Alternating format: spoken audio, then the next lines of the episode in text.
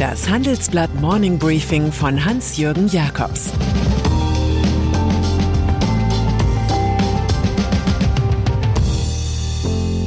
Guten Morgen allerseits.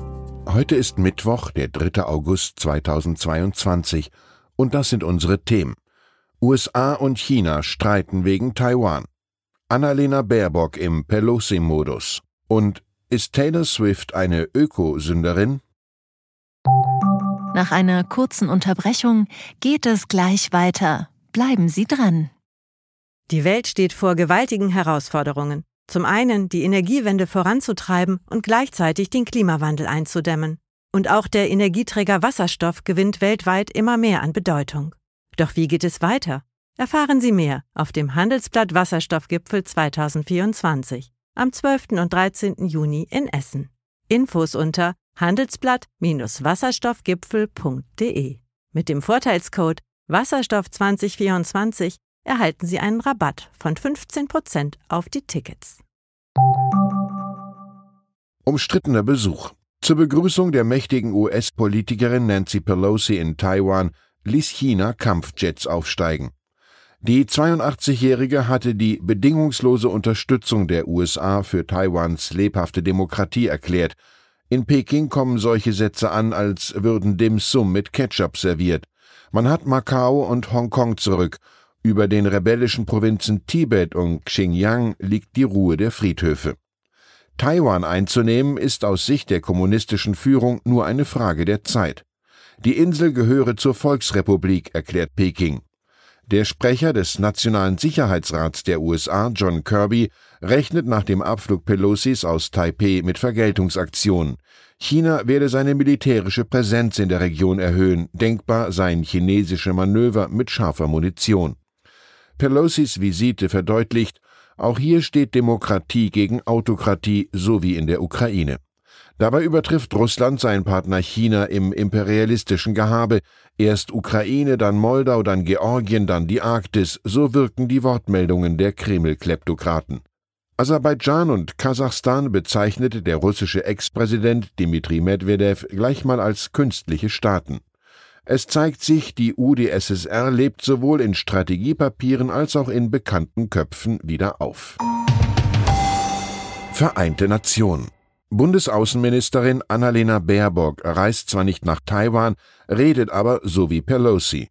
In New York verkündete sie jetzt, man werde nicht akzeptieren, wenn das internationale Recht gebrochen werde und ein größerer Nachbar völkerrechtswidrig seinen kleineren Nachbarn überfalle.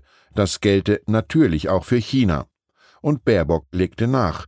Man habe seit dem 24. Februar schmerzhaft gelernt, dass aggressive Rhetorik zu gefährlichem Handeln führen kann. Chinas Äußerungen zu Taiwan hätten ernsthafte Fragen aufgeworfen.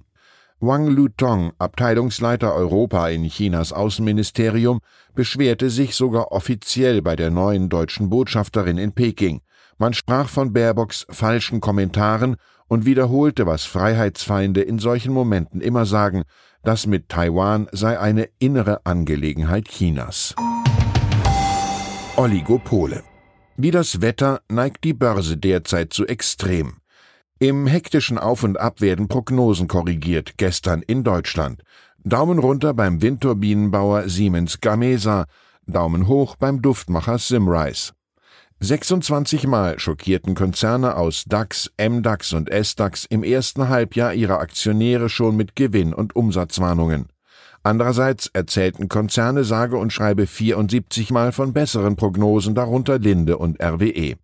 Hier zeigt sich meiner Meinung nach oft die Macht großer Oligopole. Sie beherrschen ihre Märkte, können aufgrund eines zu geringen Wettbewerbs spielend leicht die Preise erhöhen und melden höhere Gewinne. Die Krise ist ihre Chance. Was Aktionäre freut, muss Bürger schrecken. Seidenstraße Abgelegen vom Weltgeschehen lag einst Baku im autoritär regierten Aserbaidschan. Die Ölmetropole im Hinterhof der globalen Ökonomie wurde allenfalls mal durch einen Schlagerwettstreit illuminiert. Wladimir Putins Krieg macht aus der Stadt am Kaspischen Meer einen Seidenstraßengewinner, schildert unser Report. Schon träumt man hier den Traum vom zweiten Dubai. Da der schnellste Transportweg zwischen China und Westeuropa über Russland und die Ukraine derzeit entfällt, versechsfacht sich dieses Jahr der Transitverkehr via Baku. 2021 zählte der dortige Hafen noch 45.000 Standardcontainer, in fünf Jahren sollen es eine halbe Million sein. Es könnte noch besser kommen, wenn der Weg nicht mehr über Georgien, sondern übers geografisch günstigere, aber verfeindete Armenien führt. Auch als Flugdrehkreuz präsentiert sich Baku, von hier aus geht es zum Flughafen Hahn, dem neuen Hotspot der Seidenstraße im Hunsrück. Interview Angesichts gegenwärtiger Doom-Projektionen und apokalyptischen Szenarien fällt John Mallory als Bote des Optimismus auf. Gut, das gehört als Co-Chef des globalen Private Wealth Managements bei Goldman Sachs vielleicht auch zur Jobbeschreibung. Trotzdem hat er ein paar triftige Argumente, warum die US-Inflation bald ihr Hoch erreicht hat. Im Handelsblatt-Interview sagt der Banker über die Rezession, man sehe keine große Gefahr, unter anderem wegen des robusten Arbeitsmarktes und der zwar gesunkenen, aber immer noch relativ hohen Konsumnachfrage. In Sachen Anlagestrategie rät Mallory seinen Kunden unverändert dazu, investiert zu bleiben und ihren Schwerpunkt auf US-Aktien zu legen. 2022 sei zwar sehr schwierig, man müsse aber langfristig denken und das täten seine wohlhabenden Kunden auch. Das Gefühl der Unsicherheit in Deutschland erklärt der Banker mit der geografischen Nähe zur Ukraine und den Sorgen um die Energieversorgung. Die seien hier ausgeprägter als in den USA. Außerdem habe Deutschland mit der Inflation ja seine eigene Geschichte, da hätten die Leute ein langes Gedächtnis. Und dann ist da noch Taylor Swift. Die 32-jährige Sängerin und Nummer 1 im Pop ist nun auch auf der Hitliste der Ökosünder. Jedenfalls ergibt sich das aus einer Auswertung der US-Digitalagentur Yard. Die listet beharrlich auf, welche Prominenten mit eigenen Privatjets auffallen. Demnach ist Swift seit Jahresbeginn schon 170 Mal in die Luft gegangen.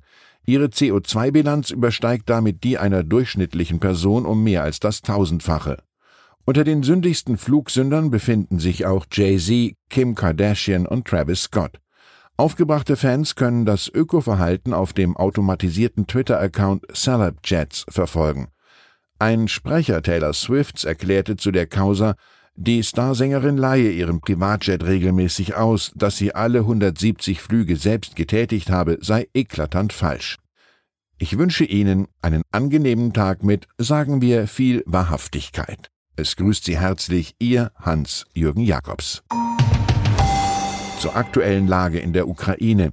Die US-Regierung verhängt neue Sanktionen gegen russische Oligarchen und Prominente. Damit sollen Unterstützer von Wladimir Putin finanziell getroffen werden. Das erste Getreidefrachtschiff aus Odessa mit 26.000 Tonnen Mais an Bord hat die Türkei erreicht. 100 weitere müssten folgen, um die ukrainischen Getreidesilos zu leeren. Weitere Nachrichten finden Sie fortlaufend auf handelsblatt.com/Ukraine. Das war das Handelsblatt Morning Briefing von Hans-Jürgen Jakobs, gesprochen von Peter Hofmann. Die deutsche Wirtschaft steht am Scheideweg. Um wettbewerbsfähig zu bleiben, müssen Unternehmen wichtige Transformationen anstoßen.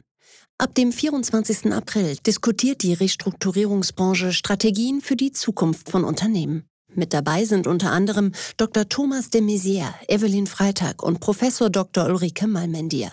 Mit dem Vorteilscode Restrukturierung 24 erhalten Sie 15% Rabatt. Alle Informationen finden Sie auf handelsblatt-restrukturierung.de.